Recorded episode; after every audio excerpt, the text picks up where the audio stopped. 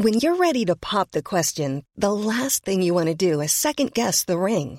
At Bluenile.com, you can design a one of a kind ring with the ease and convenience of shopping online. Choose your diamond and setting. When you find the one, you'll get it delivered right to your door. Go to Bluenile.com and use promo code LISTEN to get $50 off your purchase of $500 or more. That's code LISTEN at Bluenile.com for $50 off your purchase. Bluenile.com code LISTEN.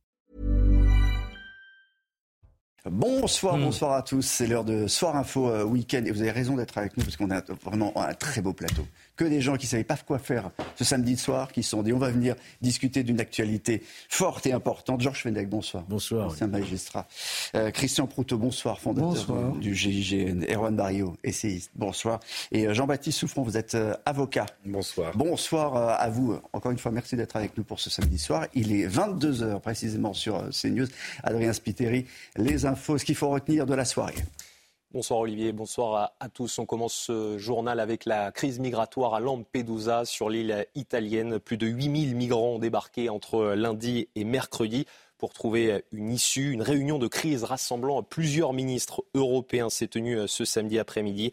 Le ministre de l'Intérieur, Gérald Darmanin, se rendra d'ailleurs en Italie dans les prochains jours. Vincent Fandège et Charles Baget, nos envoyés spéciaux, eux, sont déjà sur place. Et Vincent, la fin de journée a été une nouvelle fois très mouvementée sur l'île de Lampedusa. Oui, fin de journée un petit peu mouvementée parce qu'il y a eu effectivement cette manifestation des habitants de, Lampedusa, pour planter un petit peu le, décor, le, décor. Cette manifestation, elle a eu lieu euh, juste à côté, en fait, au même endroit où des dizaines de migrants attendaient au port leur ferry pour être ensuite transférés euh, vers, vers la Sicile. Euh, cette manifestation, il y avait plusieurs centaines de personnes. Quand on sait qu'il y a à peu près 7000 habitants sur cette île, ça fait quand même beaucoup de monde. Euh, c'était pas une manifestation anti-migrants, c'est bien plus subtil que ça, effectivement. C'était plutôt une manifestation pour que ces migrants soient mieux euh, pris en charge euh, à la fois en Italie et également en Europe. Toujours est-il que euh, toute la journée, eh bien, on a vu ces allées et venues des navires de la garde-côte italienne qui sont allés eh bien, intercepter les navires de, de, migrants pour ramener ces personnes et pour, pour qu'elles soient accueillies en fait ici en Italie à Lampedusa.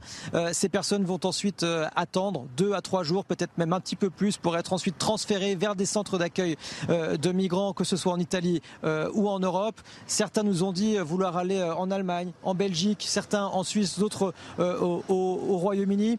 Donc cette situation, elle continue. Demain, il y aura un gros temps fort plus politique qu'autre chose, effectivement, avec la visite d'Ursula von der Leyen et de Giorgia Meloni. Les personnes qui étaient à cette manifestation n'en attendent pas grand-chose, mais tout de même espèrent quelques mesures pour que cette crise migratoire cesse enfin ici à Lampedusa. Merci beaucoup Vincent Fandège, accompagné de Charles Baget en direct de l'île de Lampedusa. Dans le reste de l'actualité, Gabriel Attal annonce un audit auprès des rectorats. L'annonce a été faite ce samedi par le ministre de l'Éducation nationale. Elle intervient après le suicide d'un adolescent à Poissy et la révélation d'un courrier adressé en mai dernier par le rectorat de Versailles aux parents de l'enfant. Dans cette lettre, le rectorat dénonce l'attitude des parents, une lettre honteuse selon le ministre. On l'écoute.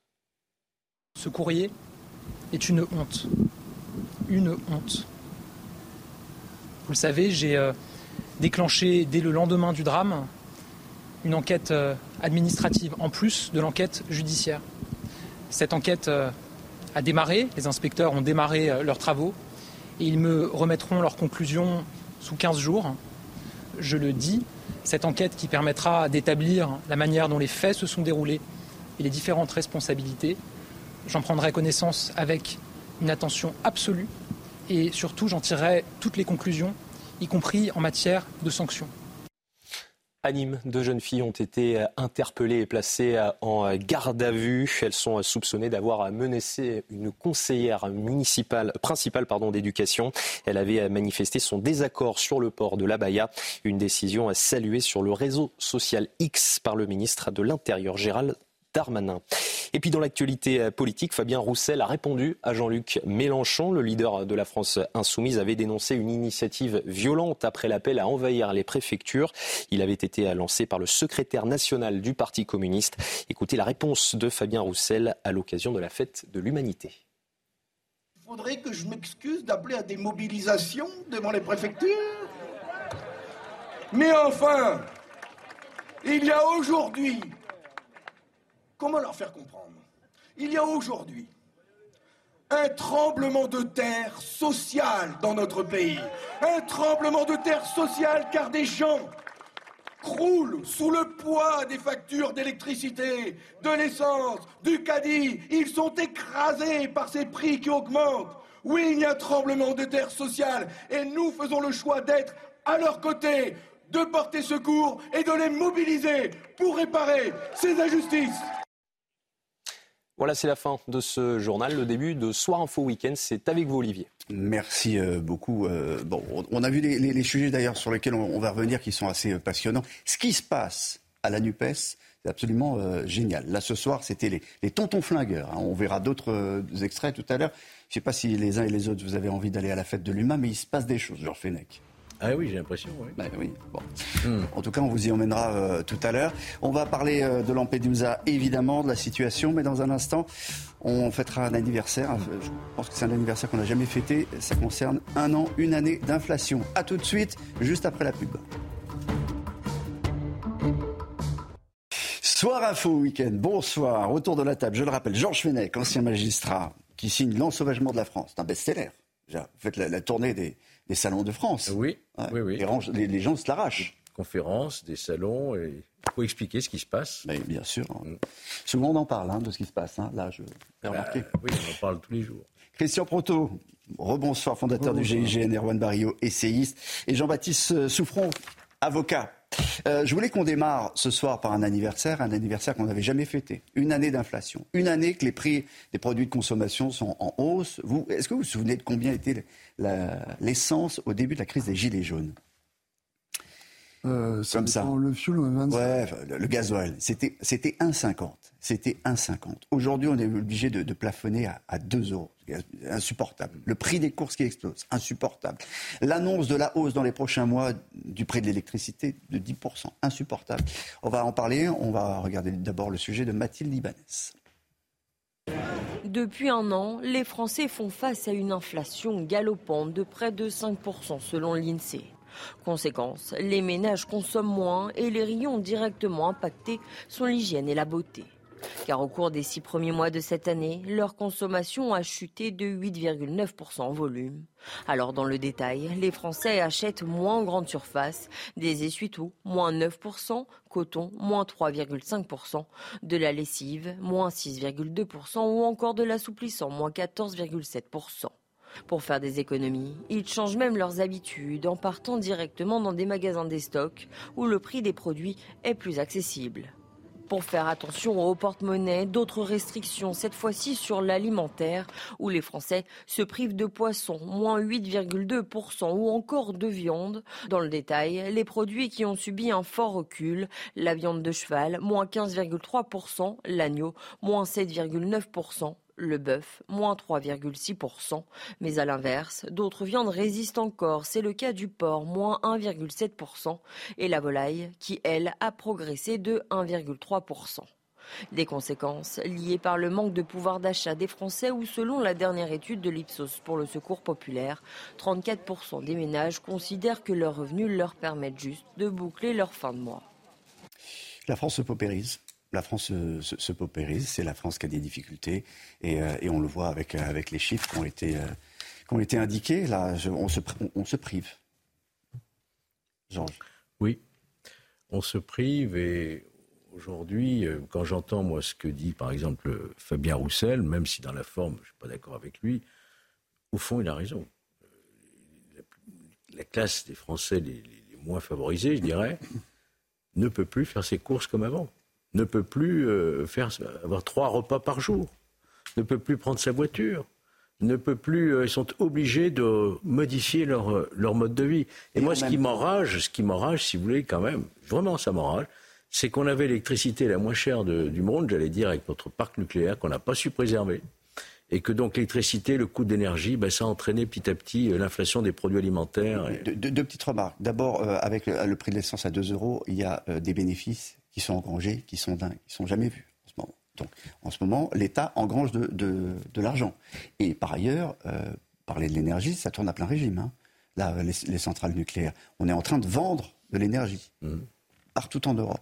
Mais on le paye très cher. Et on va encore avoir des, avec des hausses. C'est assez insupportable comme discours de voir ça. Enfin, les Français le, savent.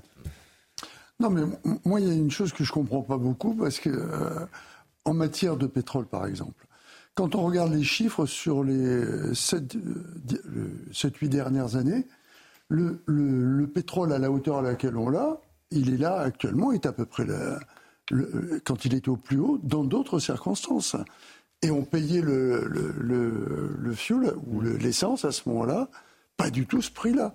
Et ce que je ne comprends pas, c'est qu'on l'État ne joue pas sur sa part, qui est quand même énorme en, matière de taxes, pour faire en sorte de modérer euh, ces taxes et maintenir le prix euh, à un prix raisonnable. En fait, il semble quand même on, paye.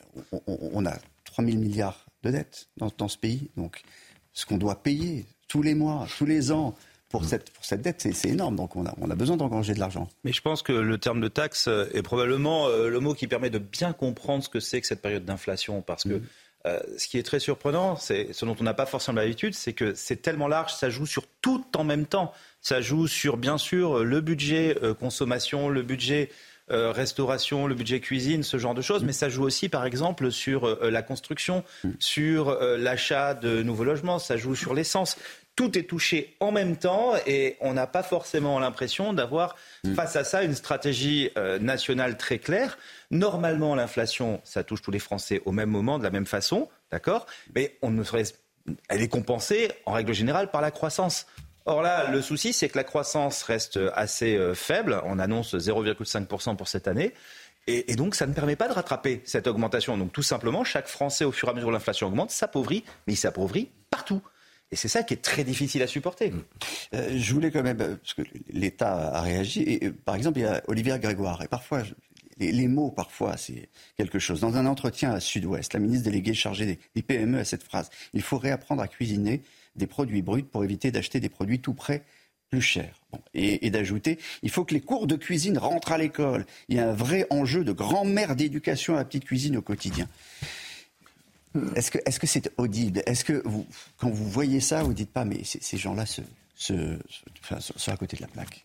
Oui, ces conseils euh, gastronomiques me font penser à ceux de Marie-Antoinette. Vous savez, au moment où il y avait le tremblement de terre social de la Révolution française qui conseillait euh, aux Français qui demandaient du pain de manger de la brioche. Il paraît que c'est apocryphe. Oui, c'est apocryphe, mais ça dit euh, très long sur l'époque. Et effectivement, euh, j'espère que la citation d'Olivia Grégoire aussi est apocryphe. Sinon, c'est un petit peu la honte. Et... Là, c'est pas du tout apocryphe. Ah bon, ah bah, vous, ne me rassurez pas du tout parce que je, m'inquiète. J'aimerais savoir du coup ce que vont devenir les journalistes du Gorafi. Hmm.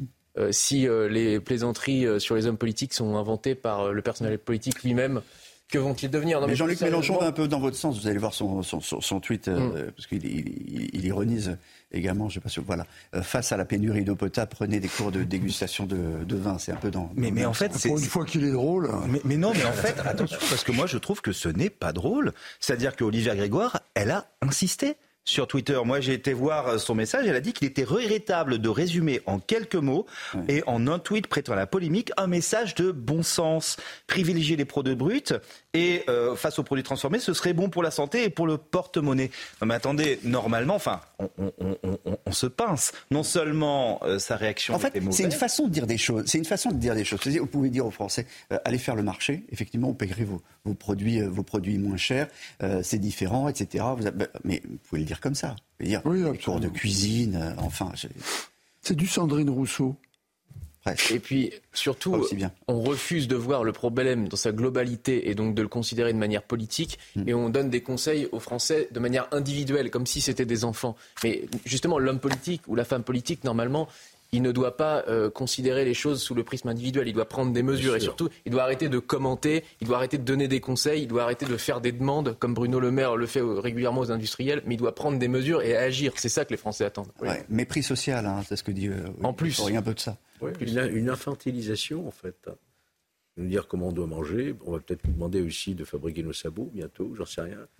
Euh, non mais on rigole, mais c'est. Ah, j'aimerais bien vous voir en sabots. Oui, mais c'est non mais voyez l'image, mais c'est catastrophique quoi, de voir qu'effectivement euh, on est euh, infantilisé à ce point-là. Hmm. Mais, d'ailleurs, c'est un peu, et, c'est peut-être aussi euh, ce qui ce qui rend la chose sérieuse, c'est qu'on assiste en fait aussi à la mise en scène de l'impuissance de l'État.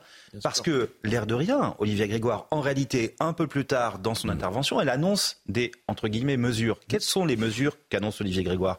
Ben, Elle demande, en fait, euh, aux, professionnels de bloquer un peu, de ralentir les prix sur 2500 euh, produits de plus. Donc elle le demande, on n'est pas sur une mesure, on elle demande quelque chose. Et elle annonce que les négociations tarifaires seront accélérées.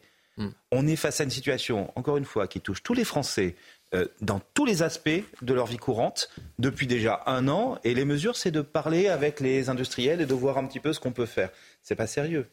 Bon, on arrête sur ce sujet. On va marquer une pause dans un instant. On va surtout euh, revenir sur les, sur les déclarations de, Gabriel Attal. Ça, c'est très important parce que c'est un, ministre assez, euh, assez euh, courageux qui a fait des, déclarations importantes pour lutter contre le harcèlement. Hmm. après, avec le, petit Nicolas, 15 ans, se soit pendu à Poissy parce qu'il était harcelé. On va revenir sur ce sujet juste après la pause aux alentours de 22h30. Restez bien avec nous. La suite de Soir Info Week-end.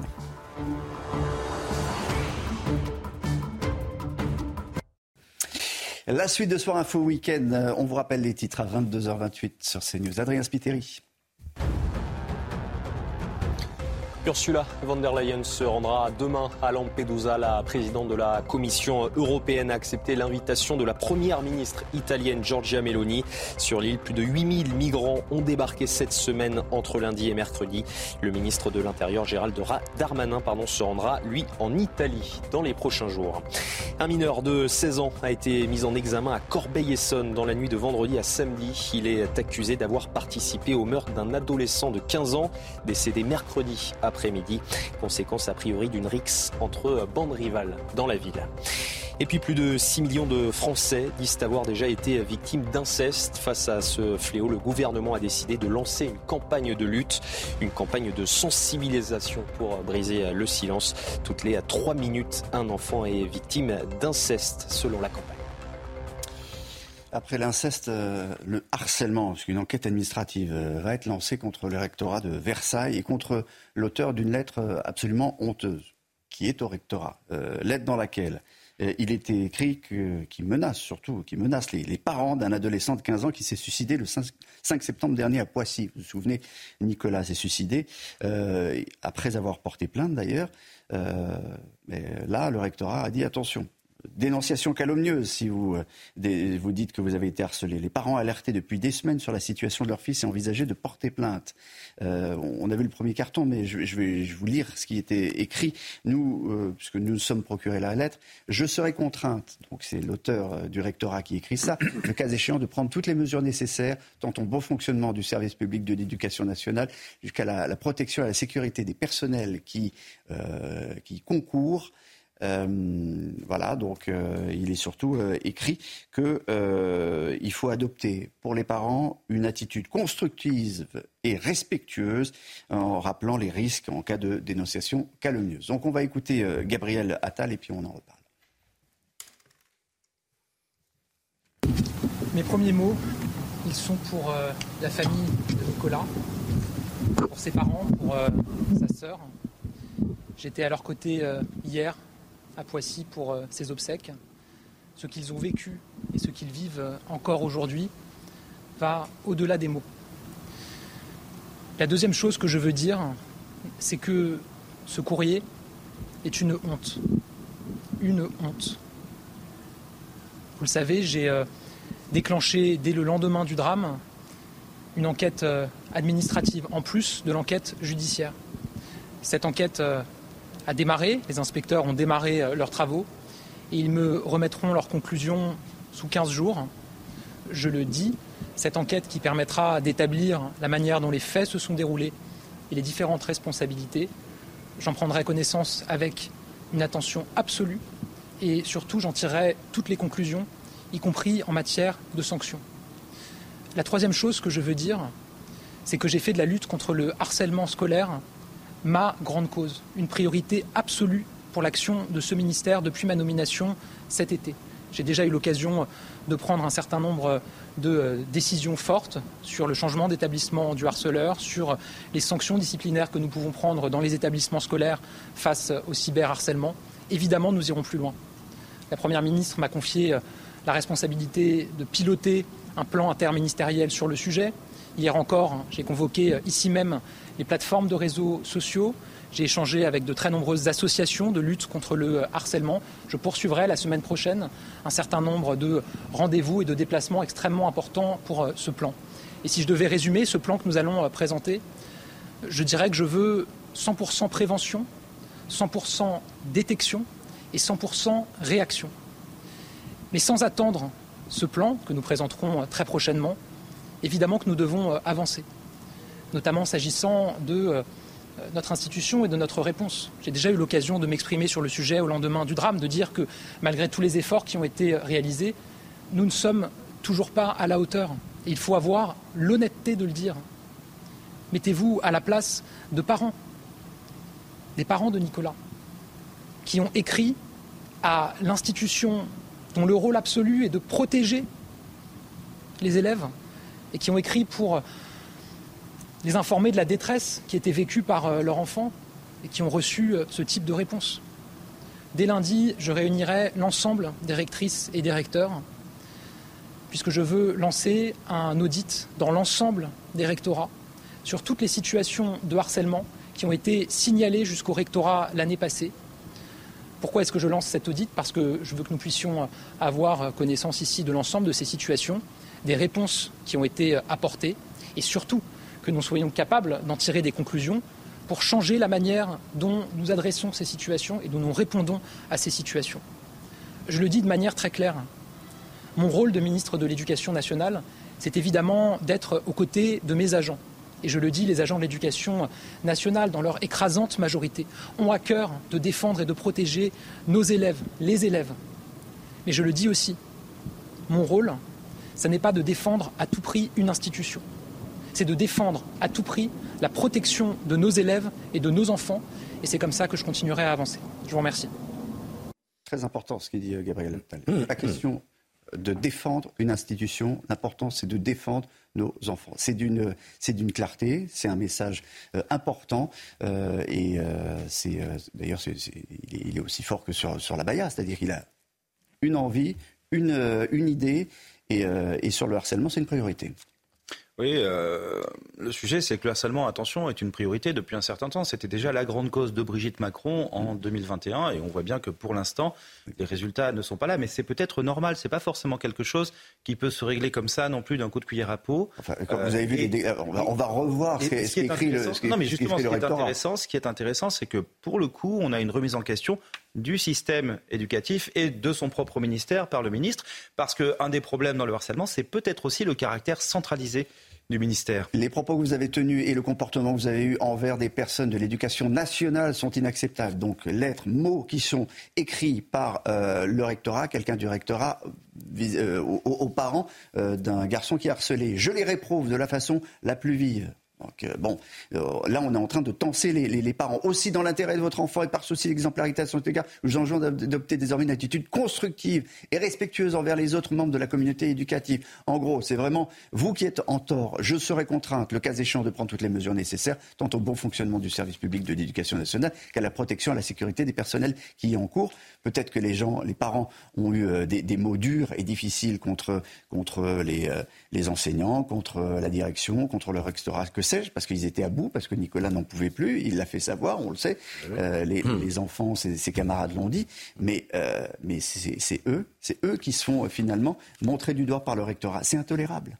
Non, mais le, ministre a eu raison hein, de réagir aussi fortement, aussi clairement, en allant chercher la responsabilité effectivement du rectorat. Alors, il semblerait que ce ne soit pas la signature de la rectrice qui, d'ailleurs, qui a quitté ses fonctions depuis, mais c'était par délégation pour la rectrice. Donc, c'est effectivement le rectorat qui est en cause. Vous savez, c'est une faute très lourde, au sens administratif du terme. C'est une faute lourde, non détachable du service, qui peut éventuellement faire l'objet d'une procédure administrative déjà. Mais par ailleurs, il, y a une main courante. Et peut-être pénale aussi, parce que si on démontre effectivement le, le, lien de causalité entre cette inobservation des procédures de dérèglement et le suicide de cet adolescent, ça peut aussi faire l'objet d'une poursuite pénale. Et la main courante, pourquoi une main courante?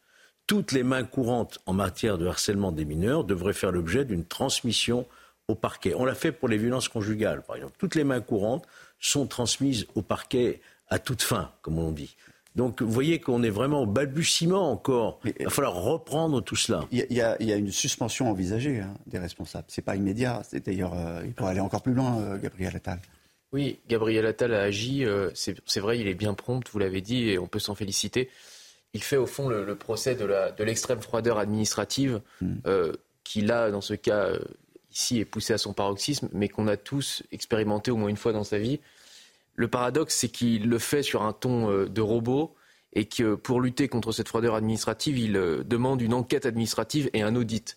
Donc on ne sait pas s'il va le confier à McKinsey ou autre, mais en tout cas, on n'est pas sûr que ça soit euh, la bonne méthode pour rajouter plus d'humanité dans nos institutions.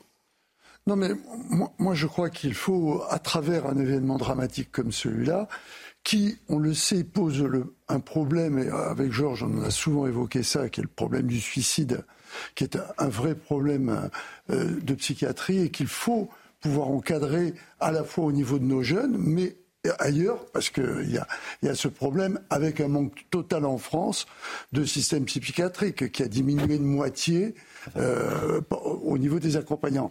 Et je voudrais revenir. Attendez, mais, parce que le, il y a un problème de, suicide chez les jeunes, un mal-être, etc. C'est une chose. Quand vous êtes harcelé, quand vous êtes poussé à bout, et encore une fois, on a entendu les témoignages des, des, copains de, de, Nicolas, son meilleur copain, qui disait dès qu'on, dès qu'on j'ai entendu suicide euh, pour l'établissement, j'ai su que c'était lui. Des, euh, des, enfants, de ses camarades disaient cet établissement, il est abominable. Il y a des harceleurs, on le sait, ils s'attaquent aux plus faibles, ils le font tout le temps, rien n'est fait. Bon, je, non mais on est d'accord. Mais ce que je veux dire, c'est que cette, cette, mise en évidence à travers ce drame absolu euh, de, de, ce qui se passe dans les écoles, parce que ça va être toujours un groupe qui se forme vers le plus faible, euh, je suis désolé, c'est connu comme l'école. Bien sûr. Ce que, ce qui, ce qui Mais l'école, l'école cache, les cache, est dans le déni. Je, je pense que l'école a pas le retour qui fait qu'à un moment, quelqu'un aurait pu réagir. Mais là, il avait le retour. Comment Non, non, non, Georges, ce que je veux dire, c'est que hmm. s'il y avait eu sur, par rapport à l'interpellation des parents,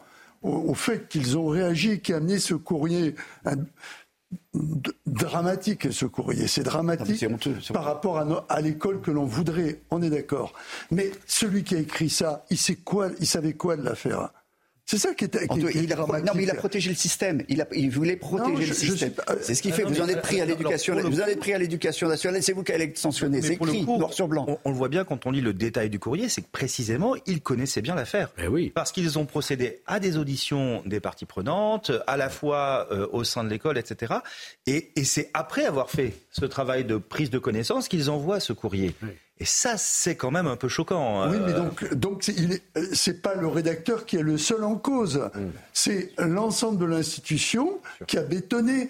Parce que. on, ne sait, on ne sait même pas qui est le rédacteur. On ne sait même pas qui a écrit ça. Euh, si, si, c'est signé. C'est signé, mais par délégation. Hein. Oui, mais c'est son service, bien sûr. Tout à fait, bien sûr. Moi, je crois que euh, si, si on veut... là, on a, on a protégé, pardon, mais on, a protégé, on cherche à protéger l'institution. D'ailleurs, en fait... Je ne sais pas si on cherche à la protéger. Je pense que c'est une, une méconnaissance du dossier, moi, selon moi.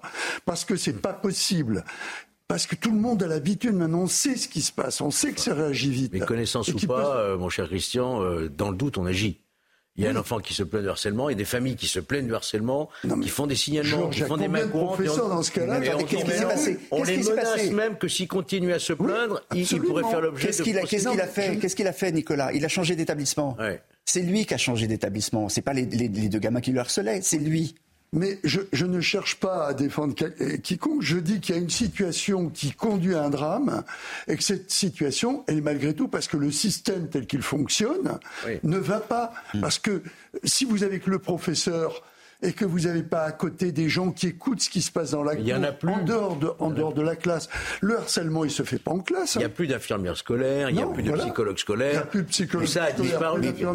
Mais vous pensez, vous, vous pensez vraiment qu'on n'est pas au courant dans une école? Tout le monde est au courant. Les profs sont au courant. Les gamins parlent entre eux, etc. C'est pas des, les, les, gens se cachent pas. C'est pas vrai. Et, et il en parlait. Pour aller dans ce sens et, et sur le fait qu'on est bien face à un problème de système, c'est qu'on n'est pas face à un courrier, mais face à deux, puisqu'il y a un courrier du proviseur et ensuite un courrier du rectorat. Et euh, déjà, le proviseur, la lettre du proviseur en elle-même est extrêmement choquante. Et en plus, par-dessus, c'est le rectorat qui dit Et vous avez menacé mmh. nos personnels de porter plainte, parce qu'ils ont répondu en disant Mais attendez, si vous faites rien, on va porter plainte. Ah c'est quand même la moindre des choses. Et, là, on leur dit Non, mais si vous faites ça. Mais ce sont, si vous voulez, on est face à deux courriers qui, dans les deux cas, sont dans l'incompréhension face à la situation et surtout aucune action. Tout un état d'esprit a changé. Et, je pense que c'est ce que veut faire euh, Gabriel Attal, ce qu'il va faire à partir de la semaine prochaine, contacter tous les, tous les recteurs, euh, demander une enquête administrative, etc. C'est, ça va dans ce sens-là, bah, le problème, c'est qu'il faut voir aussi le contexte global dans lequel tout ça se passe. C'est un contexte de désagrégation sociale. Georges l'a dit, il n'y a plus d'infirmières scolaires, il n'y a plus d'interlocuteurs euh, qui sont là pour éventuellement recueillir la plainte de, ces, de cette famille. Et en face, il y a quoi? Il y a juste un agent froid, qui applique les protocoles. Je suis désolé, les parents ont dû peut-être utiliser un mot plus haut que l'autre. Et lui, il a vu la chose par le, par le petit bout de la lorgnette. Et c'est sûrement un agent un peu tatillon qui a dit Ah, vous avez euh, employé tel mot, donc c'est une menace à agent, donc je vais réagir. On voit bien comment ça se passe dès que les choses s'enveniment un petit peu. Et donc, plutôt que de voir la détresse de cet enfant, il a vu, il n'a vu que la colère légitime des parents. Et c'est contre cette colère qu'il s'est retourné.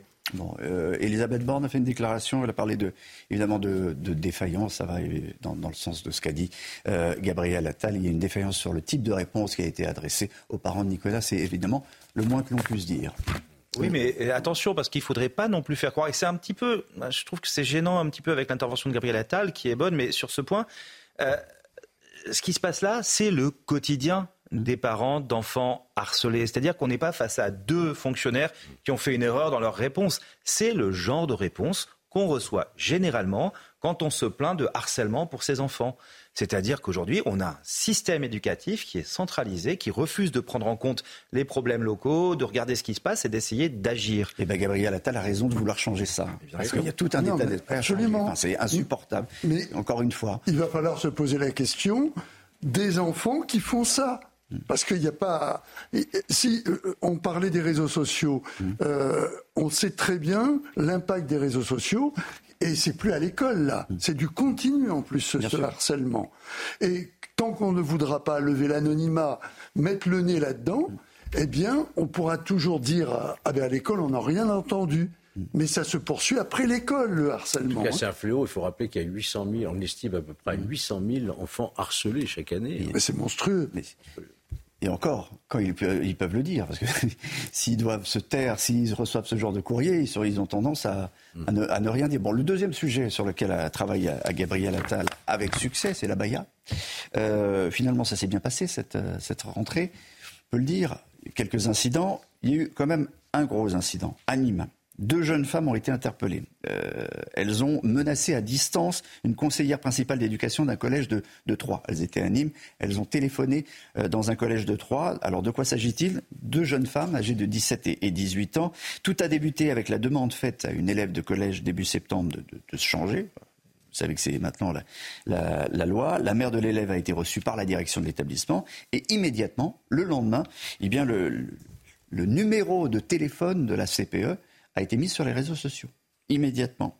Et euh, elle a reçu des appels téléphoniques malveillants et des menaces de mort. Selon le rectorat, l'intervention des forces de police et du parquet euh, a eu lieu. La, la, situation a été rapidement traitée durant le week-end, ce qui a permis en un temps très rapide la mise en place d'une protection de la personne concernée, le retrait des informations diffusées sur le net et l'identification de la source de ces messages. Donc on, veut, on peut agir avec, avec grande célérité. Vous voyez cette réactivité des forces de police qui identifient, qui interpellent ah oui la protection rapprochée pour l'enseignant, tout ça, c'est quoi? Ben, C'est les conséquences de l'affaire Samuel Paty, où on a tardé à réagir, on n'a pas su réagir.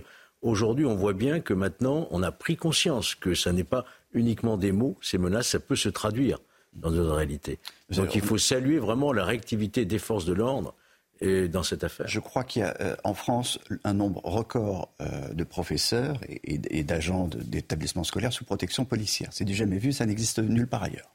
Et ce qui est très inquiétant, euh, c'est que les, deux jeunes filles qui ont été interpellées affirment avoir agi sur instruction. vous voulez, et qu'on a l'impression d'être face à une sorte de contre-offensive structurée de la communauté intégriste pour lutter contre bah, finalement quelque chose qui, d'une part, a fait l'objet euh, d'une décision euh, du gouvernement, plus a été confirmé par le Conseil d'État. hmm. euh, qui a dit bah, écoutez, non, la baya, c'est bien évidemment un vêtement religieux, et donc, euh, comme il est ostentatoire, il est interdit à l'école. Ça vous étonne qu'il y ait une résistance? Bah, Une résistance, c'est une chose, mais que cette résistance soit organisée, structurée, pensée et avec une stratégie on en parlait juste avant, mais là c'est le harcèlement des professeurs et pas le hmm. harcèlement des élèves. Ça, c'est très inquiétant parce que c'est une démarche qui n'est pas du tout républicaine, si vous voulez. Euh, on peut contester euh, juridiquement, on peut faire du lobbying peut-être auprès de l'Assemblée pour dire qu'on voudrait faire évoluer cette loi parce qu'elle est trop stricte. Certes, bah, là, c'est pas du tout la même chose. Cher maître, il semblerait quand même que tout l'affaire de la Baïa soit quelque chose de pensé euh, avant et euh, également euh, multiplié sur, sur, sur Internet avec des messages, des influenceurs, etc. Enfin, c'est pas c'est pas quelque chose qui, qui est arrivé comme ça. Il faut essayer d'être positif malgré tout dans le négatif. Ça prouve et je rejoins tout à fait Georges, grâce à l'enquête qui a été faite, qui a été diligentée, qui est efficace, que l'on sait que ces jeunes filles elles ont été sous, elles disent qu'elles sont sous influence. Donc on va sûrement remonter les, les auteurs. Et ça, ça sera une bonne chose parce qu'on pourra leur rappeler ce qu'est la loi. risque rien et 18 ans, on va quoi? Rappel à la loi, qu'est-ce qu'elle qu'est-ce qu'elle risque? J'espère quand même un peu plus qu'un simple rappel à la loi. Ça dépend du type de la menace. On ne sait pas comment elles étaient formées. Ce sont des faits quand même qui sont graves, qui méritent une sanction, pas simplement. Un rappel à la loi, c'est un circuit dérivatif. On confie ça à un délégué du procureur. Elle risque quoi? Elle risque, théoriquement, elle risque 5 ans d'emprisonnement, divisé par deux puisqu'elle est mineure, donc elle risque plus de 2 ans d'emprisonnement. Hein, ce sont les textes qui ont été votés euh, après justement l'affaire Samuel Paty. Il n'y aura pas cette peine-là, bien entendu, mais si euh, elle écope d'une peine assez significative, d'emprisonnement avec sursis par exemple, ça pourrait quand même euh, dissuader un certain nombre. Vous, vous, imaginez, vous avez 17 ans, vous prenez votre téléphone, vous appelez l'autre bout de la France, vous dire je vais te tuer, je vais t'assassiner parce que tu as empêché quelqu'un de porter une abaya. Oui, mais, on est dans un monde de fous. Oui, mais Olivier, la chose qu'il qui qui faut avoir en tête, c'est qu'elles ne prennent pas leur téléphone par hasard. Hmm. Elles prennent leur téléphone parce qu'on leur demande de le faire. Et là, ça va être intéressant. C'est-à-dire qu'on va avoir une enquête assez précise. On va pouvoir regarder quels sont les échanges. Euh, tout ça, l'anonymat, il s'arrête une fois que bah, finalement vous avez été saisi. Donc euh, les policiers et les enquêteurs vont regarder le détail des échanges qu'elles ont pu avoir avec les organisateurs de cette espèce de contre-offensive intégriste.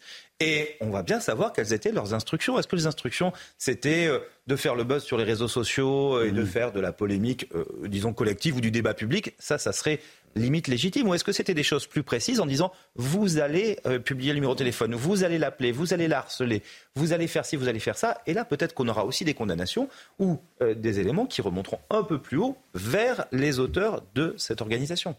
Oui, effectivement, il y a le volet judiciaire dont on parle et il y a aussi le volet politique. Moi, j'aimerais bien savoir ce que pensent les responsables de la France insoumise de cette histoire de menace contre euh, la CPE. Parce qu'on les a beaucoup entendus défendre euh, la Baïa. Maintenant, on les entend plus du tout euh, face à. Vous parliez de résistance. Moi, la résistance, la résistance, elle n'est pas tellement du côté des islamistes finalement. Elle est du côté de notre classe politique c'est notre classe politique qui est complaisante avec euh, les islamistes. C'est ça le problème. nos faiblesses viennent de, les faiblesses viennent toujours de l'intérieur. C'est pas tellement l'adversaire qui est fort que nous-mêmes qui sommes faibles. Je suis désolé. Il y a quand euh, même, semble-t-il, une offensive. Si on prend, si on prend les chiffres, c'est 67 jeunes filles seulement qui ont refusé d'enlever la baya dans toute la France. C'est rien c'est rien du tout. c'est pas grand chose. C'est pas grand chose quand on voit le quand on quand on voit finalement euh, une les menace d'assassinat suffit, une seule. Oui non. seule. Ce, que, ce que je dis c'est que les responsabilités sont plus politiques et idéologiques que judiciaires et euh, elles sont plus du fait de certains responsables que de quelques individus. Très bien, tant mieux. C'est une victoire de c'est une victoire de la laïcité. C'est une victoire de la République. Il ne faut pas céder. Il ne faut pas céder. C'est quoi euh, le, moteur de ces gens-là? C'est la peur. Ils veulent filer la trouille à cette CPE, euh, aux autres, aux enseignants, etc. C'est ça l'objectif. Mais il y a, quand même, encore plus grave, je dirais, oh, je crois qu'on va en parler. À nouveau, la France fait l'objet d'une cible d'Al-Qaïda avec la Suède. Il y a un lien à faire. Bah, alors, hein. je poserai la question. Est-ce qu'il y a un lien bah, hasard, ça intervient après la baillage. Est-ce que euh, partout dans le monde, on a l'impression que la, France est un pays anti-musulman hein. Mm. L'histoire de la, la Baïa y, contribue, mais, mais, mais, pas que ça. Non, mais parce qu'on est le seul pays à, imposer laïque, ça. Laïque. Laïque, voilà on va parler effectivement de cette nouvelle menace terroriste contre la France. Menace, vous l'avez dit, d'Al-Qaïda. Euh, et c'est vrai que dès qu'on dit Al-Qaïda, les voyants sont, rouges hein, pour, nous. Hein. Euh, dans un message publié dans leur magazine, il est écrit Ils ne comprendront que lorsqu'un ministère sera attaqué à Paris Pense-t-il que les mains des combattants ne les atteindront pas chez eux? Ça, ça signifie on peut encore frapper, on est en mesure de frapper à tout moment. On va revenir sur ce sujet juste après euh, les explications de Mathilde Imanez. La France, de nouveau ciblée par des menaces terroristes. Sur cette image publiée par le magazine appartenant à Al-Qaïda, on peut distinguer un homme encagoulé et armé posant devant des policiers en pleurs. Une image accompagnée d'un texte où la France et surtout la Suède sont menacées. Il est désormais clairement apparent que la Suède a choisi de prendre la tête dans la guerre contre l'islam et les musulmans parmi les pays de l'Union européenne, rivalisant ainsi avec la France, le Danemark et d'autres pour la première place dans la course à l'opposition à Dieu et à son messager. Ils ne comprendront pas et ne tiendront pas compte jusqu'à ce qu'ils entendent des nouvelles comme l'ambassade suédoise a été rasée suite à une explosion violente ou une attaque armée contre un ministère à Paris. Il y a quelques jours, le ministre de l'Intérieur Gérald Darmanin a évoqué un risque d'attentat venant de l'étranger. Et même si la France est vigilante, la menace est toujours présente. L'organisation islamiste terroriste auteur de la publication est principalement active au Yémen. Al-Qaïda avait notamment revendiqué l'attentat contre le journal Charlie Hebdo en 2015. La menace. La menace contre la France, elle est permanente. Non, mais euh, la menace, euh, elle est forcément permanente, puisque on l'évoquait tout à l'heure, on est un pays laïque, donc forcément, pour, pour euh, les, fous de Dieu, mm. à partir du moment où on considère que ce n'est pas la religion mm. qui est le plus important, mais c'est l'État et nos principes laïques, on est, on est l'ennemi. Mais je voulais, juste par rapport, pour rassurer un peu malgré tout, et ça n'empêche pas de se, prendre toutes les dispositions, qui sont prises. Le système de renseignement a beaucoup évolué par rapport à la période des attentats. On, est moins aveugle qu'on l'a été. On a beaucoup plus de renseignements territorial. Donc je, je pense qu'on est mieux armé pour ce. On, peut discuter de ça parce qu'en en, perdant euh, du terrain au Mali, en étant exclu des, des, des, pays euh, et repoussé des, pays où, euh, où on a les, les, les nœuds, de, le, démarrage de, de, ces, de, de, ces, de ces nids de, de terroristes et des donneurs d'ordre, on se coupe aussi d'une certaine information. Moi, je pense que c'est pas c'est pas c'est pas si simple que ça. Je suis pas sûr que le, renseignement, comment est le renseignement, c'est une bonne question. vous avez vu qu'il y a deux jeunes individus qui viennent d'être interpellés, qui avaient réussi à fabriquer le TAP, TATP, TATP, oui, TATP n'est-ce pas Déjà, et on l'a vu sur, sur, leur message. C'est de l'explosif. Hein. Euh, ils le testaient. Et leur c'est le TATP qui a été utilisé dans les, les attentats. Hein. On a retrouvé dans leur messagerie une allégeance à Al-Qaïda et à l'État islamique. Hmm. Euh, le ministre Dermanin nous a euh, informé qu'il y a eu en moyenne deux attentats déjoués tous les deux mois, je crois. Hein, c'est ça, un attentat tous les deux mois qui a été déjoué ces dernières années. Euh, il faut savoir que euh, sur les terrains, que ce soit euh, en Afrique, Moyen-Orient ou Pakistan, Afghanistan, Syrie et Irak, Al-Qaïda est en train de reprendre des forces. Hmm. C'est vrai que l'État islamique, de son côté, a été éradiqué territorialement, mais tous les jours, nous n'en parlons pas, mais tous les jours, il y a des attentats. Hmm. Tous les jours, il y a des morts dans ces régions-là perpétrés par ces deux organisations terroristes criminelles. Donc qu'il y ait une menace accrue aujourd'hui, notre affaire d'Abaya va sans doute attiser encore un peu plus, je pense, ces, fous de Dieu, comme, comme dit Christian. En Suède, ce qui s'est passé, vous le savez, ils ont fait des autodafés de Coran, donc ça a attiré l'attention sur la Suède également.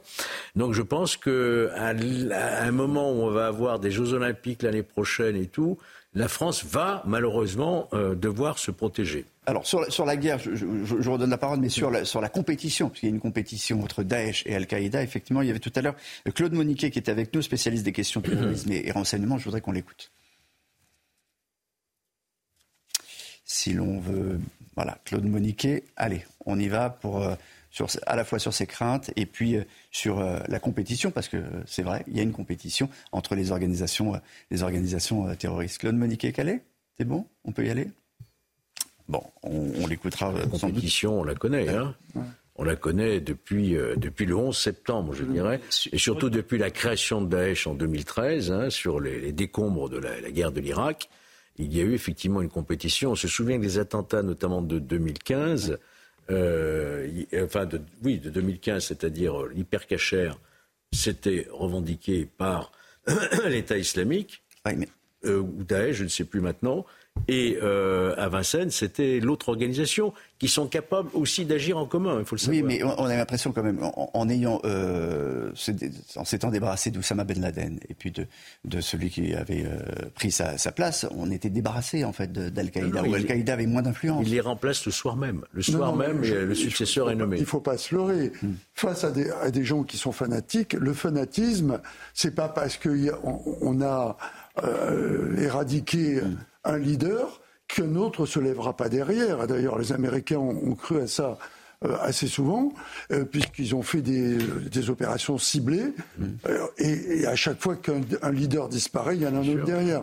Je veux juste revenir par rapport à, ce que je disais sur le mm. renseignement.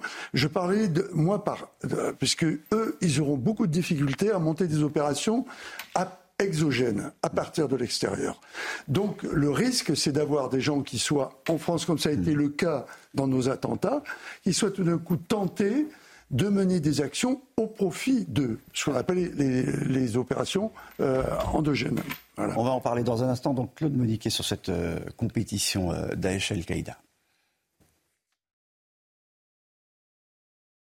Alors Al-Qaïda est toujours là. Al-Qaïda est en Afghanistan. Al-Qaïda illégalement, puisque les talibans lui font la guerre. Al-Qaïda est au Sahel. Al-Qaïda est en, euh, Asie du Sud-Est, et bien entendu au Yémen, d'où viennent les, menaces dont nous parlons aujourd'hui. Ce qu'il faut bien comprendre, c'est qu'il existe une compétition entre Daesh et, et Al-Qaïda, et que depuis de nombreuses années, c'est Daesh qui avait pris le lead sur le, si on peut dire, sur la, sur la mouvance euh, terroriste islamiste dans le monde. Donc pour, pour, Al-Qaïda, il, il, y a une grande importance à montrer qu'elle existe toujours et qu'elle est en mesure de frapper l'Occident. Parce que quand, quand, Al-Qaïda pardon, organise des attentats en Afrique ou ailleurs, et on, les voit aujourd'hui euh, au Mali euh, frapper pratiquement tous les jours par l'intermédiaire d'une de leurs filiales, bah, c'est tragique, mais ça touche peu l'Europe, il faut dire les choses comme elles sont. Il y a quand même un, signal qui nous est envoyé. Et encore une fois, hmm. le, euh, le renseignement, le renseignement est fiable aujourd'hui? Ah oui, oui, oui. Moi, je, je, persiste et je signe. On a eu, pourquoi on a eu un déficit? C'est parce qu'on a beaucoup cru à ce qu'on appelle le renseignement technique. Hmm. Et c'est ce qui a amené à ce qu'à un moment, des décisions, on ne va pas dire qui, mais des décisions ont été prises en France pour que euh, on supprime les renseignements généraux. On a remis en place que maintenant on, change le bocal, mais c'est pas le nom. C'est les renseignements territoriaux maintenant.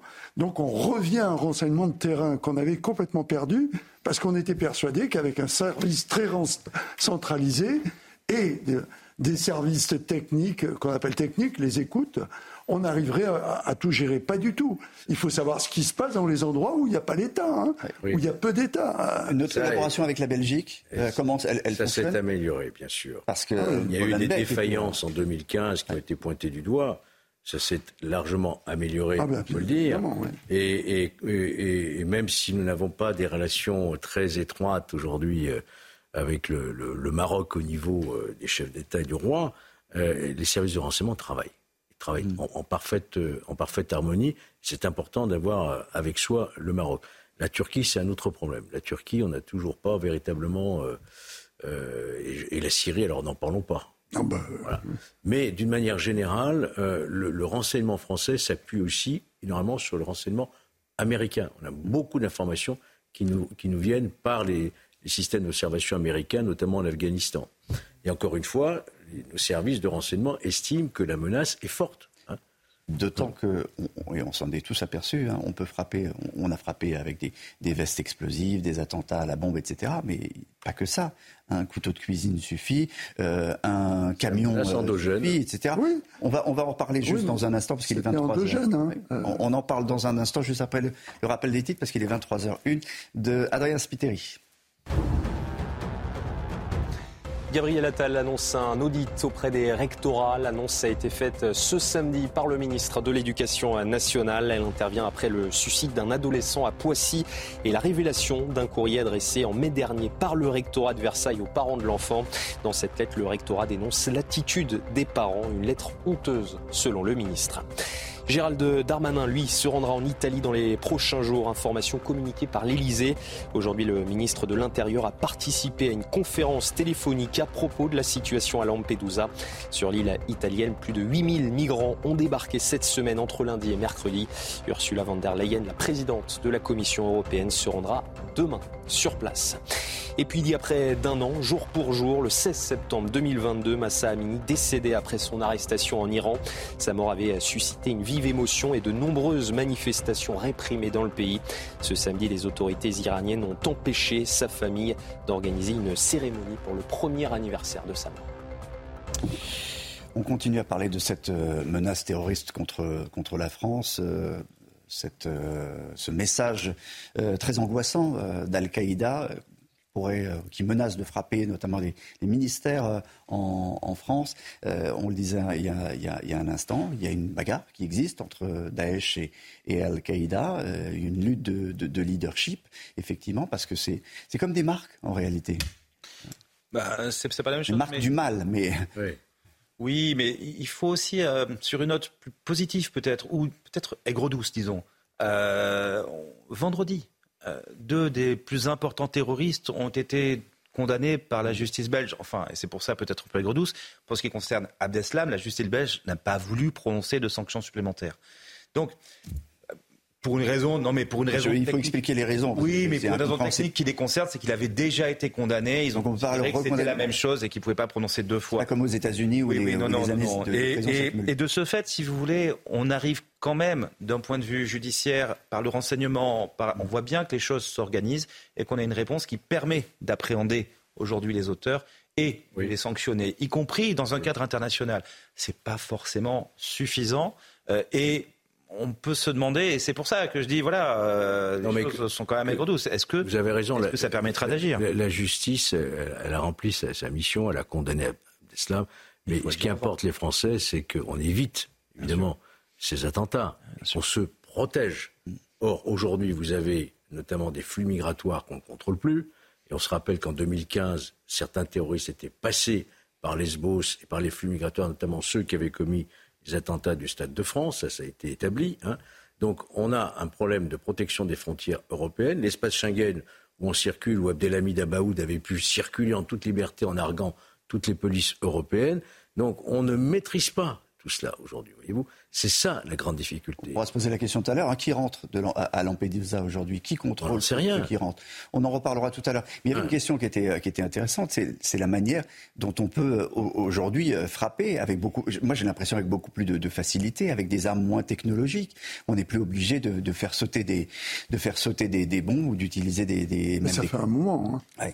Ça fait un moment justement qu'on est passé de ce qui était la prise d'otage euh, qui a amené la création des unités comme le GIGN à euh, un changement complet d'approche tactique par rapport à, euh, des attaques qui, ne pouvant plus se faire à travers des attaques juste destinées à faire du bruit et de l'image et faire parler d'eux, la prise d'otage, pour arriver à des attentats. On a, ça a débuté avec l'attentat de la rue des Rosiers. Euh, à ce moment-là, c'était les Palestiniens, mais ça débutait avec ce type d'attentat. Et personne a pris en considération assez rapidement que les, les, attentats à suivre allaient être du même effet.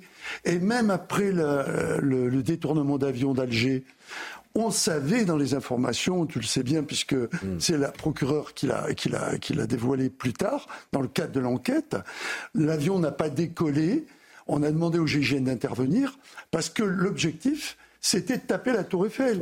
Donc c'était dans un...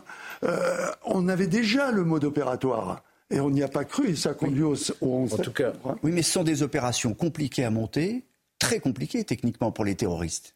Euh, euh, prendre, prendre un avion. les moyens. Euh, un avion, non, c'est une bombe facile. Hein, il faut avoir les moyens, mais c'est vrai que il faut s'organiser quand même sur des cette menace. Cette on part, il partait d'Algérie. Hein. Cette menace endogène, effectivement, vous avez vu un camion plus de 80 morts à Nice. Oui, voilà, hein. ça. Donc, mais je ne sais plus quand on a eu une dernière menace qui visait la France. Ça fait un certain temps quand même. Là, on a des menaces très précises. Très précises d'Al-Qaïda, authentifié par euh, organe d'Al-Qaïda, authentifié par nos services, et qui vise précisément un ministère français en France. Donc euh, c'est quand même à prendre très au sérieux.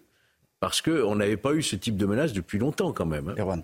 Oui, la rivalité entre Al-Qaïda et Daesh, c'est aussi la rivalité du mode opératoire. On se souvient euh, du manifeste euh, de Daesh, je crois que c'était en 2008, de plusieurs centaines de pages, qui disait effectivement, on n'a plus besoin de monter de grosses opérations. Maintenant, chacun peut prendre son couteau de cuisine, agresser son voisin. On l'a vu, tous les, la vague d'attentats qu'on a vu dans les années, mm. dans ces dernières années, c'était, c'était, voilà, et 2014, c'était, c'était toujours des, des, personnes seules, vulnérables, qui étaient prises pour cible. Euh, là, on voit que c'est un retour d'Al-Qaïda en quelque sorte, puisque c'est un retour des grosses opérations. Euh, on parle de ministère, on parle d'ambassade. Et donc euh, là, c'est un retour à la, doctrine plutôt Al-Qaïda, apparemment. Claude Moniquet est d'accord avec vous, il le disait tout à l'heure, c'est peut-être le retour des réseaux organisés. Écoutez d'une équipe ou l'organisation d'une équipe terroriste sur place en France ou ailleurs en Europe depuis l'étranger. Mais effectivement, on assiste depuis quelques mois à une modification de la menace. Et par exemple, euh, on a démantelé en Belgique, euh, il, y a, il y a quelques mois, une double cellule qui était basée dans deux villes différentes, Bruxelles et Anvers. Ces, deux, cellules qui étaient basées chacune sur, des réseaux amicaux et familiaux se coordonnaient entre elles et préparaient des attentats coordonnés dans les deux villes. Et ça, c'était nouveau depuis quelques années. C'est ce qu'on craint. Alors la menace peut être endogène, un groupe qui est motivé et, et, envoyé, si on peut dire, euh, par, par Al-Qaïda, ou peut être euh, extérieur, mais ça semble plus difficile, un groupe projeté de l'étranger pour frapper en France ou ailleurs, comme ça a été le cas euh, le 13 novembre. Ça, c'est intéressant hein, ce que dit. Oui, il faut rajouter à ce que vient d'être dit, c'est que la force Barkhane a été dissoute que les militaires qui sont restés, les quelques militaires qui sont restés notamment euh, au Niger, euh, sont pratiquement empêchés d'agir contre les terroristes actuellement. Voyez-vous donc euh, on était là-bas justement pour éviter qu'ils se reconstituent. C'est aussi du renseignement en moins, c'est ce que je. C'est du renseignement en moins. Je posais comme question tout à l'heure. En, perdant de l'influence dans ces pays d'Afrique, on perd aussi du renseignement. On a perdu 52 militaires, je crois, là-bas, hein, quand même. Oui, mais oui, on perd du renseignement, mais il ne faut pas oublier que c'est leur réseau d'influence. Euh, il, est pour prendre possession de ces zones. C'est pas pas pour venir nous embêter nous. Et bien sûr, ils se revendiquent d'Al-Qaïda. Euh, ou à une autre époque de Daesh, mais euh, là plutôt d'Al-Qaïda. Mais c'est parce que la zone d'influence sur laquelle ils veulent agir, c'est l'Afrique. et on y était parce qu'on considérait que, pas tellement que ça pouvait nous nous atteindre, mais la déstabilisation de l'Afrique, avec une augmentation justement des gens proches de ces gens-là, pouvait nous atteindre à ce moment-là y compris sur nos propres intérêts. Et c'était l'intérêt qu'avait pris François Hollande quand il a, il a fait la, la, première opération euh, là-bas. Mais en même temps, il y a quand même une, une, haine de la France, on le voit tous les jours, qui, qui, qui, se développe. Qui pour, euh, qui pour euh, surveiller? Et dit, la menace est à prendre très au sérieux, genre. Mmh, oui. Ok, très bien, on va la prendre au sérieux. nos moyens policiers, nos moyens militaires sont, policiers en tout cas, ils sont exempts. Ils sont épuisés. Euh, c'est eux qui vont euh, protéger, c'est eux qu'on va mettre en, faction devant, devant les ministères, c'est eux qu'on va. C'est pas une faction, euh, Olivier. Il faut bien se dire. Tout ça, c'est du renseignement pour se protéger. Ça sert à rien de mettre. Ah, non, mais écoutez, il y a les Jeux Olympiques arrivent, il y a la Coupe du Monde de, du rugby. On a des policiers absolument partout. ce week-end, c'est les Journées du patrimoine. Il y a du monde partout dans les rues. Eh si on a une chance de ne pas prendre quelque chose, un pavé sur, le, sur la figure, c'est le renseignement qui nous le fera. Rien d'autre. C'est pas la multiplication des gens dans la rue. Oui, mais il y a quand même, il y a quand même la protection des euh, des sites euh, sportifs. Non mais ça, non, mais là, il y a une mise en place avec on a même on a même finalement autorisé la loi J24 des Jeux Olympiques, on a autorisé euh, l'utilisation de, de, caméras intelligentes, ce qui n'était pas le cas jusqu'à maintenant.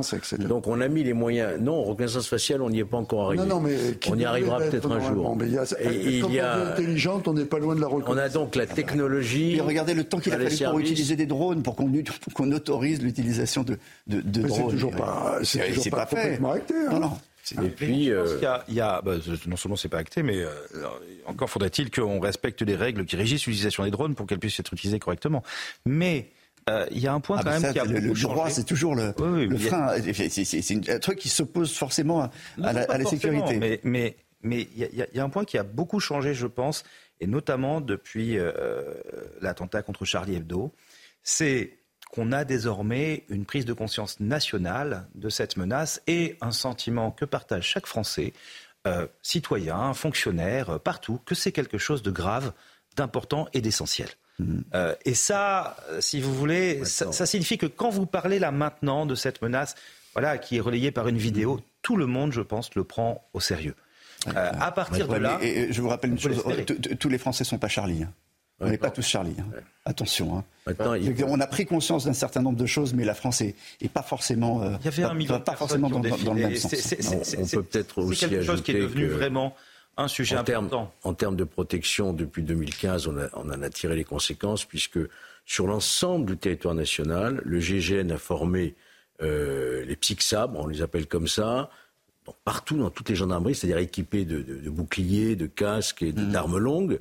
Le, le, RAID a formé aussi toute la police nationale, évidemment des structures dédiées, ce qui fait qu'aujourd'hui, je crois qu'on n'a pas un, un, point du territoire qui soit à plus de 30 minutes d'une force d'intervention d'élite. Hein. Donc, si vous voulez, on a vraiment maillé le territoire, on a augmenté largement, on a mieux coordonné le renseignement, on a beaucoup recruté aussi euh, de linguistes, notamment en langue arabe, etc., pour écouter, euh, écouter ce qui, ce qui, se dit. Donc vraiment, on a fait un progrès, des progrès considérables. Non, juste une chose, j'insiste. Le renseignement, c'est la base de, la défense. Si on n'a pas de renseignement, on a beau mettre des, flics partout, des gendarmes partout, eh bien, c'est le dernier rempart, ça. C'est dissuasif pour ceux qui voudraient faire quelque chose sur le coup. Mais pour une opération qui est bien montée, euh, c'est déjà trop tard si on n'a pas eu de, renseignements. Donc il ne faut pas se leurrer. Si on n'avait pas refait notre renseignement, on serait dans le même état qu'on l'était lors, des attentats. Et ça n'est pas le cas, Dieu merci. Euh, laissons Dieu d'ailleurs avec ses problèmes.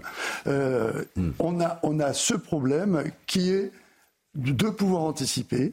Et j'affirme qu'on a fait là-dessus un progrès énorme. Alors bien sûr, comme le souligne Georges, avec des unités implantées partout et une vraie réactivité si par hasard on était pris en défaut par rapport euh, au renseignement. Erwan. Oui, effectivement, il y a tous ces moyens de renseignement, euh, de police euh, dont il faut parler, mais il y a aussi, je suis désolé de le rappeler, la complaisance idéologique. Si vous pouvez remettre la première phrase que vous avez citée dans la déclaration d'Al-Qaïda, je suis désolé, mais on croirait entendre l'argumentaire de la France insoumise et je pèse mes mots. Euh, on parle quand même de racisme euh, anti-musulman, et c'est au nom de ce racisme anti-musulman déjà qui n'existe pas, puisque le racisme c'est contre une race, c'est pas contre une religion. C'est au nom de ce racisme anti-musulman qu'on va justifier les attentats. Donc moi, ce qui me gêne, c'est quand même que les gens qui crient à l'islamophobie, en réalité, légitiment le discours des terroristes. Et c'est très flagrant dans l'extrait que vous avez montré au début.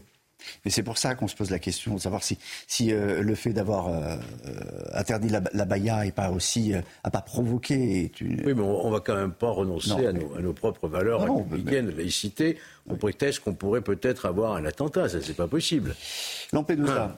Alors, c'est un acte antiraciste la baya, puisqu'on met tout le monde à égalité justement, comme le, enfin, devant la loi. Et aller expliquer ça à, à ceux qui souhaitent nous nous, frapper. Je ne suis pas sûr qu'il il, écoute comme, comme argument. Lampedusa, euh, on contrôle rien à Lampedusa. On ne sait pas qui rentre aujourd'hui. Il y a tellement de gens qui rentrent.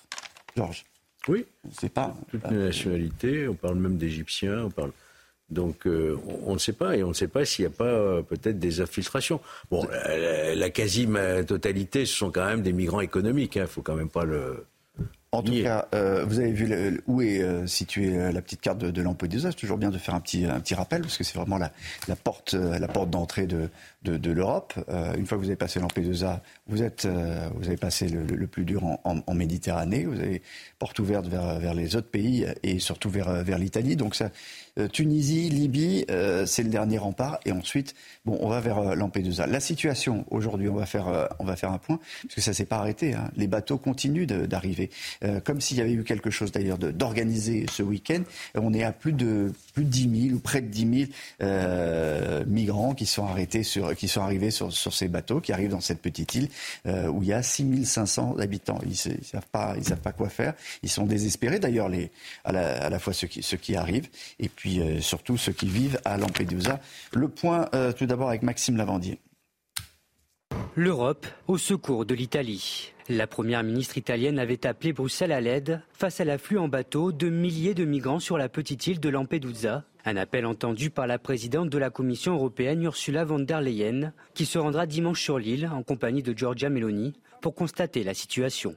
Du côté français, Gérald Darmanin multiplie les échanges. Le ministre de l'Intérieur s'est entretenu avec ses homologues italiens et allemands sur la crise migratoire de Lampedusa. L'Allemagne, elle, revoit sa position dans l'accueil de migrants en provenance de l'Italie. Berlin accepte finalement de continuer d'accueillir les migrants, deux jours après avoir annoncé la suspension de l'accord avec Rome. Un volte-face possiblement lié à la prise de parole d'Emmanuel Macron. Interrogé sur la situation à Lampedusa, le président français appelle à une coopération entre pays européens. Nous avons un devoir de solidarité européenne. Et le ministre de l'Intérieur a eu son homologue italien. Euh, il y a un travail qui est en train d'être fait entre les deux gouvernements et des décisions seront prises sur cette base. Et vous savez, c'est la philosophie que nous avons toujours suivie.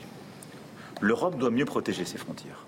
La crise migratoire de Lampedusa met en exergue les difficultés des pays membres de l'Union européenne à afficher un front commun et relance le débat d'une réforme de la politique migratoire l'Europe doit mieux protéger ses frontières. Comment Mystère. On ne va pas monter des murs. on n'arrête pas les bateaux. C'est pas comme ça que ça se passe. C'est ce que vous disiez au début. Lampedusa, par exemple, qui est le point d'entrée parce que c'est proche de la Tunisie. Euh, pour les téléspectateurs euh, qui veulent se rendre compte un petit peu de ce que c'est, le mieux, c'est d'aller voir le film Visconti, Le Guépard, parce que c'est là que ça se passe. C'est-à-dire, c'est un endroit euh, très euh, rural, euh, voilà, qui est probablement un des endroits en, Italie qui n'est pas le plus développé, où il n'y a pas beaucoup d'habitants. et donc, tout d'un coup, ils voient affluer là tout, tout, tout le monde, et ce d'autant plus, et c'est pas forcément souligné, depuis qu'on a un problème entre l'Union européenne et le gouvernement tunisien sur les différents accords, qui fait qu'aujourd'hui, on a même l'impression que, que, le gouvernement tunisien commence à la jouer un petit peu à la Erdogan, en essayant de faire un effet de chantage sur l'entrée ou pas de, des migrants. Parce que ce qui s'est passé là, c'est qu'on a plein de bateaux arrivés à Lampedusa, mais pas un gros bateau avec 6500 personnes. Hein. on n'est pas sur une centaine de bateaux. On n'est pas sur la croisière. Euh, c'est complètement fou. Oui, ça, a été, ça a été organisé d'ailleurs. C'est pas, ça arrive pas. Comment comprendre Que faisait la douane Comment moi je n'arrive difficilement à comprendre comment cette, cette, cette invasion manifestement euh, organisée, une centaine de bateaux, de 10 000 personnes, aurait pu échapper à toutes les surveillances, à nos radars. Ça, passe comme ça inaperçu dans la Méditerranée, dans une zone qui est essentiellement surveillée d'ailleurs. Euh, et que fait Frontex? Frontex est chargé normalement, c'est des gardes-frontières, des gardes-côtes. Ils ont des navires. Comment se fait-il que les navires ne patrouillent pas Ils en ont autant? Ils en ont autant que. comment se fait-il qu'ils en ont Comment se fait-il qu'ils ne patrouillent pas dans cette zone? Parce qu'à ce moment-là, en apercevant ces canaux, ces canoës, ces bateaux, récupérer ces malheureux qui sont dessus et les ramener à leur port d'origine.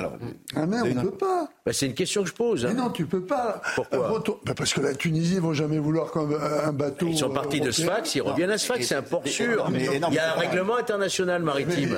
eux, ils, ont des eaux territoriales. Mais il y a un règlement international maritime. Ils doivent reprendre leur ressources. Non, non, mais Georges Menac a raison. En fait, ce qui s'est passé, c'est ça. Mm. C'est ce que tout le monde, l'impression générale, c'est que c'est normalement l'Union européenne a déporté en partie sa compétence de surveillance sur les autorités tunisiennes en disant voilà, vous avez des douaniers, on va vous financer un peu, et vous allez surveiller les bateaux pour les empêcher de partir. Parce qu'en fait, le mieux pour empêcher un bateau euh, d'arriver à Lampedusa, c'est tout simplement de l'empêcher de quitter Sfax. au moment où il est encore à 500 mètres des côtes, et où c'est pas dangereux, où on peut intervenir, il n'y a pas de risque, on a une bonne surveillance. Et là, tout d'un coup. Et la Tunisie avait signé des accords. avait signé des accords. Et là, au même moment où le gouvernement tunisien choisit de refuser l'entrée d'une délégation de parlementaires européens sur son territoire, eh bien finalement, on a des milliers de migrants qui arrivent et qui viennent tous du même endroit. Euh, j'entends pour les bateaux, parce qu'après, pour la composition de ces migrants, c'est plus compliqué. Il y a pas mal de Tunisiens visiblement, mais il y a des gens qui viennent de partout. Il y a beaucoup d'hommes, surtout. Et ce qu'il faut préciser aussi, c'est que le président de la Tunisie, Kais Sayed, s'était fortement euh, mobilisé contre l'immigration subsaharienne. Il ne savait plus quoi faire de, des migrants subsahariens. Et ben peut-être que justement, là, il vient de trouver la solution. Peut-être qu'il... Vous parliez... Euh, Georges, de, que tout ça a été orchestré. En tout cas, les autorités tunisiennes ont au moins fermé les yeux sur le départ de ces centaines de bateaux. C'est assez évident. Il faut dire un mot des ONG qui, sont, euh, qui, ont organisé, qui sont, euh, qui sont derrière tout ça. Parce que effectivement, ça, n'arrive pas comme ça, mais on a, on, a un contre-pouvoir important. Là, une déclaration de guerre de la part des ONG contre des États. bah, on se souvient des opérations Océan Viking, euh, l'association SOS Méditerranée, euh, euh, qui manifestement prêtait main forte pour arriver en Europe. C'est évident. C'est contre ça qu'il faut lutter. Il faut que pour que l'Europe soit véritablement efficace, il faut qu'elle ait la volonté de protéger non seulement ses frontières, mais aussi ses côtes, surtout la Méditerranée. Il faudrait qu'en permanence, il y ait des bateaux de Frontex qui patrouillent dans ces, zones-là. Oui, moi, ce qui m'inquiète, tout à l'heure, vous avez dit notre renseignement, il faut avoir confiance, c'est formidable, on est capable de, trouver un gars qui va euh, monter une opération euh, pour, euh, pour nous attaquer et on n'est pas capable de voir nos renseignements, celui de, et celui des autres Européens, on n'est pas capable qu'il va y avoir une opération comme celle-là. Ah non, mais le problème, c'est que il y, a, une conjonction de, phénomènes qui sont passés, c'est que la mer a été calme. Mm. D'habitude, ce que l'on voit là, s'est étalé sur euh, un certain temps. Quand on prend les chiffres, mm. les chiffres sont pas très éloignés de ce qui s'est passé euh, l'an dernier, hein, mm. au niveau du nombre. Ils ont doublé. Ce qui, hein. Non, non. Entre 2022 et 2021, ils ont doublé non, mais, pour l'Italie. Oui, ils ont doublé pour l'Italie, mais ce que je voulais dire, c'est que par rapport à ce qui se passait tous les jours. Euh, il y avait tous les jours une espèce de flux. Et puis la, météo n'ayant pas été favorable, tous les bateaux. Vous voulez dire qu'il y a un rattrapage Il y a, un rattrapage.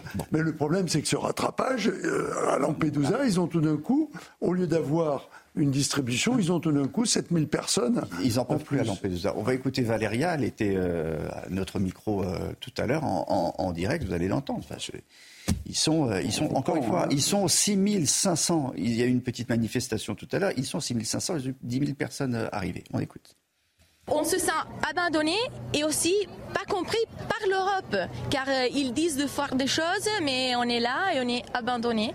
Donc, euh, ce que ce qu'on sent dans l'air, c'est que Lampedusa doit devenir une prison, mais ce n'est pas ça. Ce n'est pas ça. Lampedusa, c'est une île qui vit de pêche, de mer et de tourisme. Donc euh, avoir des immigrants comme ça, ça ne marche pas pour le tourisme et ça ne marche pas pour les habitants disait non seulement on est, euh, abandonné, on a l'impression d'être abandonné par l'Europe, mais même par l'Italie, par le gouvernement italien. Demain, euh, Madame Meloni euh, viendra, mais enfin, c'est aussi le constat de l'échec de la politique de Madame Meloni. Qui avait promis, moi, la première ah, chose que je ferais, c'est empêcher les, migrants d'arriver. Bah, pas Elle s'est fait élire un peu là-dessus, hein un peu beaucoup. C'est la preuve que c'est l'échec de l'Europe avant tout avant que ce soit l'échec de l'Italie, parce que l'Italie, c'est la, première destination. Oui, mais, ça veut dire qu'un un État ne peut rien faire tout seul. Un État ne peut rien faire tout, seul. C'est évident. On ne peut rien faire.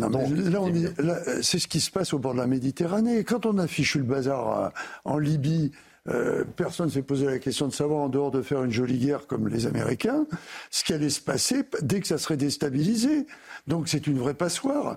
Et avec les, les inondations qu'il y a, tous les problèmes, on va avoir en plus un problème économique, on a un problème humanitaire qui va se transformer avec des gens qui ne pourront plus vivre en Libye et qui vont essayer d'aller à il, il, y a quelques jours, il y a quelques jours, souvenez qu'Éric Zemmour disait qu'un continent se déversait dans un autre. Et ça a été la, la bronca. On a dit non, c'est pas vrai, etc. C'est du mensonge, ça va faire peur à tout le monde. Arrêtez de, ce genre de propos.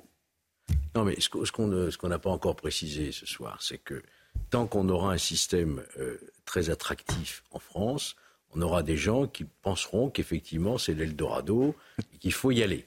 C'est-à-dire un système attractif, c'est-à-dire qu'à partir du moment où l'étranger met les pieds sur le sol européen et en France, s'il met les pieds en France, après c'est assez facile. Ils ne veulent pas tous aller en France. Là, Mais la France, la France est un des régimes les plus attractifs. Ils mettent les pieds en France, ils ont le droit à peu près à 400 euros par mois c'est-à-dire soit 200 euros en liquide, enfin en espèces, quoi, je dirais, et le reste en hébergement. Ils ont droit à l'assistance médicale gratuite. Ils ont droit à une protection. Donc ils le savent. Et c'est d'ailleurs le Gérard Collomb, l'ancien ministre de l'Intérieur, qui disait, mais vous savez, les, migrants, ils font leur benchmarking, ils regardent où ils seront les mieux traités. Mhm. Donc, euh, et ils savent qu'au bout du compte, avec l'OFPRA et la manière dont ça se passe chez nous, ils finiront par euh, avoir un titre quelconque de séjour, ils finiront par être régularisés. Pour un peu qui sont dans un travail en tension, ils, seront régularisés. Voilà ce qu'il. Tant qu'on aura cette attractivité euh, sociale, je dirais économique, ils viendront. Bon, une réaction de Marine Le Pen qui faisait euh, aujourd'hui sa, rentrée politique. On va le voir. D'ailleurs, il, y a trois réactions qu'on a retenues. nous devons rester totalement maîtres de notre politique d'immigration. Il est vain d'en appeler à l'UE pour résoudre la crise migratoire comme un enfant appelle maman quand il a un problème. C'est vain et dangereux. Bah, l'exemple de Mme Mélanie me prouve que sans l'Europe, on ne peut rien faire. L'UE a fait de Frontex une agence d'hôtesse d'accueil de l'immigration anarchique on peut euh, effectivement s'interroger sur ce que fait Frontex. Demain, ce sont des sanctions financières qui seront imposées grâce au pacte européen sur l'immigration aux pays récalcitrants. Mais quelle honte Alors ça, c'est intéressant parce qu'effectivement, il, y a, un plan pour relocaliser, en fait, euh, tous, ceux qui arrivent. Oui, alors moi je ne suis pas tout à fait d'accord avec Georges. Je pense que la politique d'immigration, c'est d'abord une politique nationale c'est pas tellement Frontex le problème, c'est la commission droits de l'homme de l'Union européenne qui, à chaque fois que Frontex essaye de faire quelque chose, retoque. On se souvient de Fabrice Leguéry qui avait essayé de faire une politique vraiment dite anti-immigration, parce que effectivement, normalement, Frontex mm. devrait avoir cette politique euh, de, de, de au moins désinciter l'immigration, mais même ça, c'était pas possible. Il prenait les canaux, il les euh, renvoyait quelques kilomètres plus loin et il se faisait taper sur les doigts par la commission de droits de l'homme. puisque le, rôle de Frontex, le, rôle de Frontex, c'était d'accueillir les migrants. pour faire simple, c'est un, échec. C'est un échec total. Ils avaient, euh, ils avaient promis euh, un recrutement de 10 000 agents Frontex. Mmh. Il y a à peu près 4-5 ans, je ne suis pas certain que. Ah non, non, ils n'ont pas atteint le chiffre. Hein, C'était 10 000 qui avaient été votés il y a déjà 4 ou 5 ans. Non, mais ça, Frontex, c'est ah. quelque chose. La question a été posée il y a 20 ans. Au moment où on a fait Schengen, il fallait faire Frontex. Hein. Euh, et ça n'a pas été fait. Je, voulais juste qu'on s'interroge sur la, relocalisation, parce qu'il y a des quotas en principe. Euh, y a, les, gens vont être répartis à droite à gauche. Si vous refusez, vous avez des amendes. Philippe de Villiers.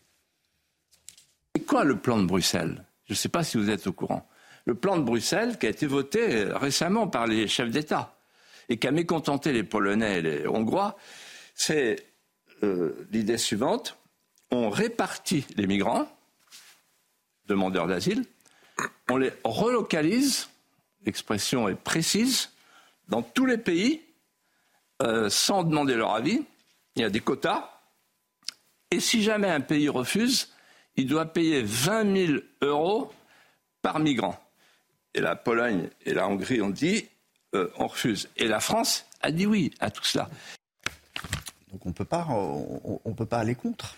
On a l'impression qu'on est pieds-poings liés. Contrairement... on ne peut pas laisser non plus toute la charge aux Italiens. C'est-à-dire que... Oui, bah, si.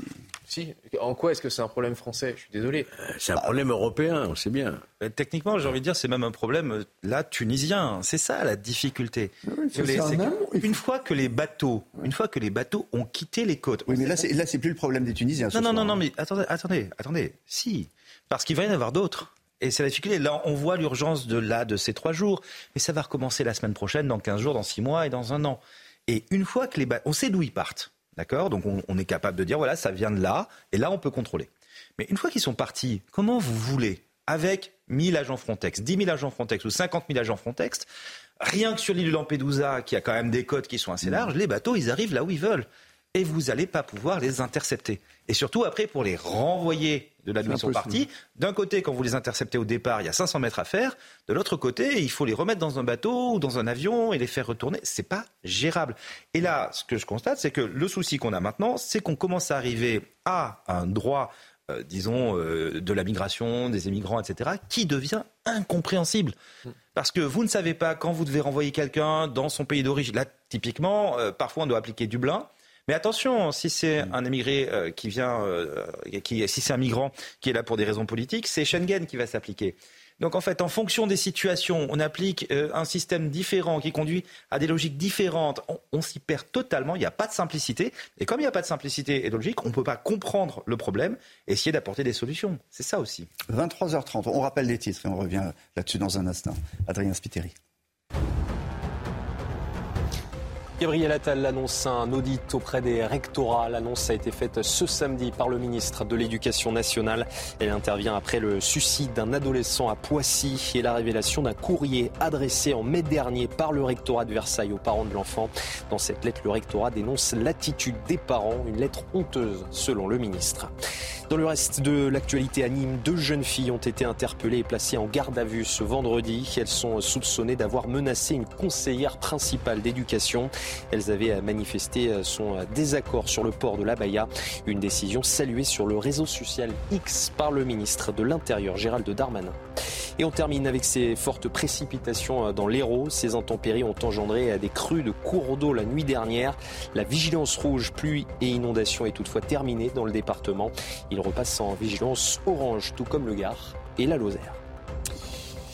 Hmm, sur euh, cette question de Lampedusa, bon, Gérald Darmanin ira euh, dans quelques jours en, Italie, s'est entretenu avec ses homologues euh, italiens et puis, euh, et puis allemands pour discuter de l'arrivée de, ces milliers de, de, migrants sur, euh, à Lampedusa, qui vont pas rester hein, sur cette île. Ils vont être maintenant dispatchés. Où, quand, comment Tout ça n'a pas été, pas été pensé apparemment donc, en, amont. Donc ça va être comment ça va se passer? Qui va gérer? Qui fait des, qui reçoit les gens? Qui, qui regarde? Qui sont ces, ces, profils? S'il n'y a pas d'antécédents, si, parmi eux, il n'y a pas, y a pas des, gens qui sont susceptibles d'être peut-être des, terroristes. Enfin, il y a toutes ces questions quand même qui se posent aujourd'hui. Bien sûr, il faut, faut, il faut les identifier, il faut euh, établir euh, leur nationalité. Si vous voulez faire une procédure... Il y a 10 000 personnes, il y en aura 15 000 demain. Bah parce qu'il y a beaucoup de mineurs isolés, etc. Hein. Il y a des mineurs isolés, absolument. Après, il faut mettre en place des procédures. Il va y avoir beaucoup de demandes d'asile, évidemment, de droit d'asile.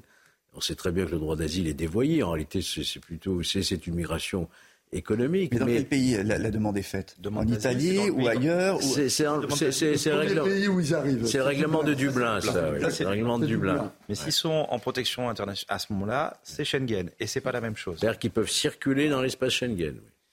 Donc tout cela est extrêmement compliqué, c'est sûr. Bon, euh, et à la Il peut être qu'un règlement des ministres de l'Intérieur au niveau européen, mais encore une fois, il faudrait qu'il y ait déjà au moins une très forte majorité.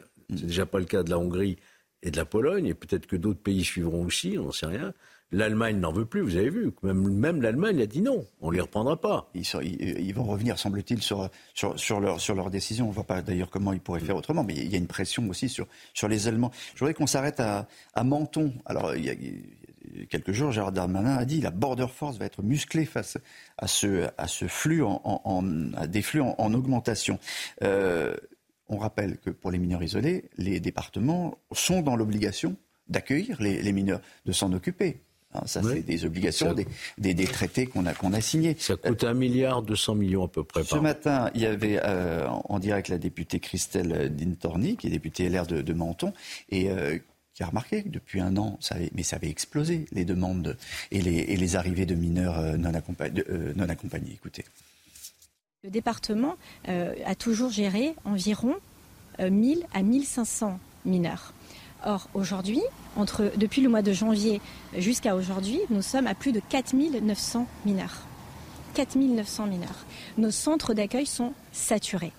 Et en complément, j'aimerais qu'on écoute euh, Reda Bellage, secrétaire départemental unité SGP 94, et il confirme que les effectifs ont augmenté, mais que ça reste euh, insuffisant. On va l'écouter dans, un instant. Mais comment on fait face, quoi? Comment on fait face à, ça? Parce que euh, c'est des, budgets énormes. Vous avez dit combien? Un milliard? Les, chiffres, les chiffres euh, officiels, c'est entre 22 et 23 000, je crois, mineurs non accompagnés. La réalité, c'est au moins 30 000. Ça coûte environ 50 000 euros par an par mineur, ce qui fait au total la charge des départements français c'est plus d'un milliard, c'est un milliard cent d'après la Cour des comptes. Donc vous voyez comment on fait. Et la plupart, et beaucoup d'entre eux sont majeurs en réalité. C'est ça qu'il faut savoir. C'est à la charge, il faut rappeler, c'est à la charge des, régions. On écoute euh, Reda départements. Les départements. 200 à 300 effectifs, euh, dont des forces mobiles euh, qui sont venus renforcer les collègues de la police aux frontières qui sont au nombre de 90. ça nous a permis depuis le mois de janvier d'effectuer 24 000 interceptions donc euh, on a refusé l'entrée euh, en France. Ils sont pas nombreux, 90 hein, à la frontière. Pas nombreux. Hein. Non ah bah Non. Euh, cela dit, les points de passage sont connus, ils sont pas si importants que ça. La seule chose qu'il faut dire, c'est que quand ils donnent ce chiffre, il faut penser qu'il y a un turnover. Donc en réalité, sur le terrain, il y a à peu près le quart de l'effectif qu'il annonce. Quoi. Moi, je... 80, en comptant le, les différents services, jour-nuit, euh, c'est un sur quatre, quoi, qui est effectif au moment où on l'utilise. Oui, moi je, pose juste une question. On parle de répartition des migrants qui sont actuellement à Lampedusa. Pourquoi est-ce qu'on ne les renvoie pas à Sfax? C'est ça que je comprends pas. C'est la question que j'ai posée. Oui, mais, pourquoi on n'initie pas, un bras de fer maintenant, juridique, puisque c'est que des questions euh, de droit international euh, on sait très bien que le droit international, ce sont les hommes qui le font. On a des procédures juridiques euh, avec des recours, avec des appels, avec des pourvois, avec un jeu administratif. Avec... Il y a 12, euh, intervenants dans cette affaire. Et le ministre de l'Intérieur a promis de les réduire déjà à 4 pour la prochaine réforme du mois de novembre. Donc à partir du moment où il met les pieds en France, il sait qu'il va y rester au moins plusieurs mois. Mm. Ça ne se fait pas comme ça du jour au lendemain.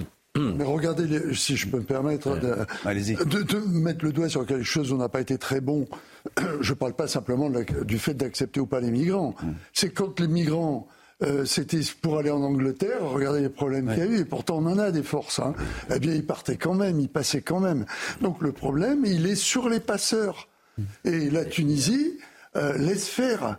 Et les, comme passeurs, le disait les, passeurs et les ONG les passeurs et les ONG. Ah oui, mais main forte, au, départ, c'est les passeurs. Il faut, il faut des bateaux et il faut voir, les migrants payent des, des fortes sommes hein, mmh. euh, qui sont importantes. C'est des, c'est pas rien. Sinon, les mmh. passeurs, les, ils, feront pas ça pour les amener euh, de, de l'ordre de 10 000 euros à peu près le passage. Oui, oui, Certains disaient euh, à notre micro qu'ils avaient payé 600 euros. Hein pas tout à fait les, les, les, mêmes, euh, les, mêmes prix. Donc, euh, hmm. bon, je, non, parce qu'il y a eu de la concurrence, je crois qu'effectivement les prix ont baissé. Hmm. Mais c'était c'est plus cher par contre sur l'Angleterre, tu as raison. Ah oui, sur l'Angleterre. Ce sont des vraies filières criminelles. On vous avez dit, euh, on n'a pas été bon, j'ai cru que vous parliez de nous. Mais non, pas du tout. Non, non, heureusement, non, on est très heureusement.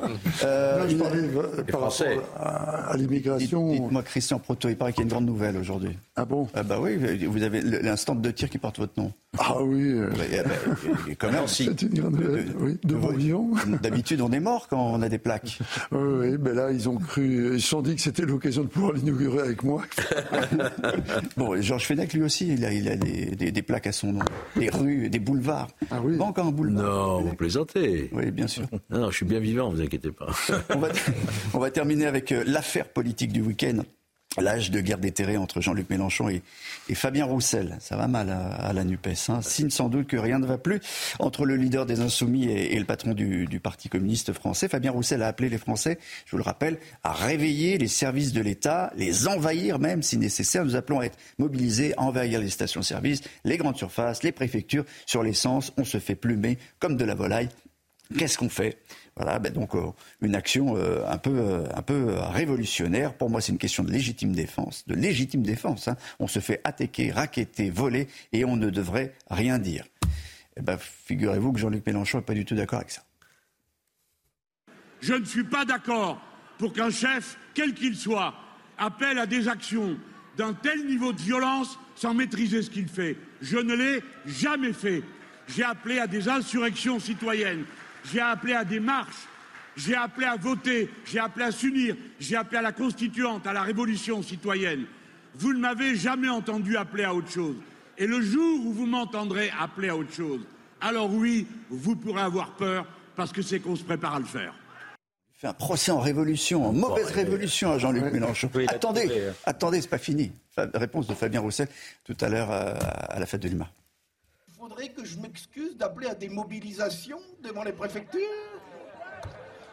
Mais enfin, il y a aujourd'hui, comment leur faire comprendre? Il y a aujourd'hui un tremblement de terre social dans notre pays. Un tremblement de terre social car des gens croulent sous le poids des factures d'électricité, de l'essence, du caddie. Ils sont écrasés par ces prix qui augmentent. Oui, il y a un tremblement de terre social et nous faisons le choix d'être à leur côté, de porter secours et de les mobiliser pour réparer ces injustices. Alors, craquement à la NUPES, qui va prendre le lead? Oui, alors déjà, il faut, à mon avis, ce ne sont pas les préfectures qu'il faudra envahir, c'est plutôt les grands groupes euh, qui font les marges sur les prix à la consommation. Ça, justement la préfecture, c'est la force publique, c'est le service public, c'est ceux qui sont qui doivent garantir la loi. Donc c'est. Mais non, Et là, on a un vrai, on, a un combat de chef. Et la course à l'échalote. Hein. Oui. Non, qui sera, le, lui qui sera le hein. premier révolutionnaire, quoi. Ah, mais, je note quand même Fabien Roussel a, a, baissé un peu d'un ton. Il parlait d'envahir les préfectures. Maintenant, il parle de mobilisation devant les préfectures. Tout ça, c'est vraiment, je pense, euh, de l'agitation pour prendre le leadership. Et pour le leadership, donc objectif, objectif la, prochaine présidentielle. Mais il n'est est pas si mal placé, hein, Jean-Luc Mélenchon. Mais il peut pas, il, doit y aller tout seul. Il doit se débarrasser de ses, ses alliés NUPES, c'est ça? Bah, Quand on voit, euh, oui, euh, que Roussel aujourd'hui est en pleine explosion.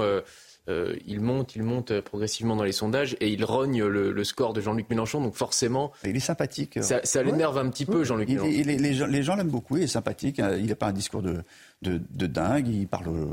D'où la, surréaction de Jean-Luc Mélenchon. Absolument. Il se, euh, parce qu'il sent un peu débordé sur sa. il monte, il monte. Aux élections, il avait fait le second pire score du Parti communiste de l'histoire. 5%. Ah Donc, euh, quand même. Euh, dans les opinions favorables. mais aujourd'hui, dans les derniers sondages, on voit quand même qu'il est plutôt autour de 5-6. et, Mélenchon autour de 15 Oui, mais si son positionnement est celui d'un amuseur public, c'est pas forcément celui d'un leader politique. C'est ça la difficulté. Là, Jean-Luc, même à la rigueur, peut-être sert-il la soupe à Jean-Luc Mélenchon, qui a trouvé une rare occasion de s'opposer à plus radical que lui. Et donc, en fait, euh, presque de ce, de, de ce relativiser. Ça, part dans tous les sens contre Fabien Roussel, hein, parce que vous vous souvenez de la polémique du steak? Oui. dit, euh, après, un, un scandale. Sandrine Rousseau, et comment c'est tellement machiste de faire des, des, des barbecues. Et il dit non, mais moi je mange des, je mange, je mange des steaks. Euh, on mange de la viande en fonction de, de ce qu'on a dans son porte-monnaie, pas de son slip. Et, l'année dernière, déclarations. Hein. Et l'année dernière, pareil, veille de l'humanité, euh, veille de la fête de l'humanité, parce qu'en fait c'est ça, c'est la rentrée du Parti communiste, veille de la fête de l'humanité. Il avait parlé de la gauche des allocs. Et déjà à l'époque, euh, contre la gauche du travail. Mais figurez-vous, cette lui. affaire de steak, ça lui était, ça lui est revenu comme un boomerang. Euh, ce soir, on va écouter euh, Sandrine Rousseau, qui en a reparlé, et puis Olivier Faure qui fait, comme d'habitude, la synthèse. Elle nous manquait celle-là. Hein non, Fabien, tu ne gagneras pas avec un steak. Par contre, tu gagneras. Parce que ensemble, nous aurons compris que le monde, le monde sur lequel nous vivons est en train de basculer. Mais quand j'entends tout parti confondu, les uns et les autres se pousser du col les uns après les autres pour renouer avec ce qu'on a appelé il y a longtemps le bal des égaux, où chacun pense qu'il peut porter seul les couleurs de la gauche et de l'écologie, je me dis merde, c'est pas possible, c'est pas possible. Vous avez dit, il fait la, la synthèse, Olivier Fort. Oui, mais il, en perd ses mots, il utilise le mot de Cambronne. Euh, hmm. Ça montre bien qu'il y a un manque de réflexion euh, et, d'analyse euh, aussi au sein de la NUPES sur ces questions. Enfin, c'est pas normal d'en arriver là. Avoir une espèce de débat où on se hurle dessus, c'est littéralement ce que fait Sandrine Rousseau. entre d'un côté Fabien Roussel, Jean-Luc Mélenchon et, les autres leaders, on n'a pas le sentiment qu'on est face à des gens qui, qui derrière peuvent avoir des solutions typiquement au problème dont on vient de parler depuis le début de l'émission. C'est à la fête de l'UMA 2023 que la NUPES et, euh, peut-être euh, morte. Oui, euh, je dirais qu'elle est morte née en réalité, hein, parce que ah c'était un attelage électoraliste dès le départ. Il y a tellement d'écarts idéologiques entre eux, mais là, effectivement, maintenant, on les voit, ils vont d'ailleurs partir séparément aux élections européennes, et cette NUPES est en train d'exploser. Oui, effectivement, ils, essayaient de mettre les divisions euh, sous le boisseau. Là, ils ne s'en cachent plus. Hmm. Chacun joue sa partition. Chacun pense déjà à 2027.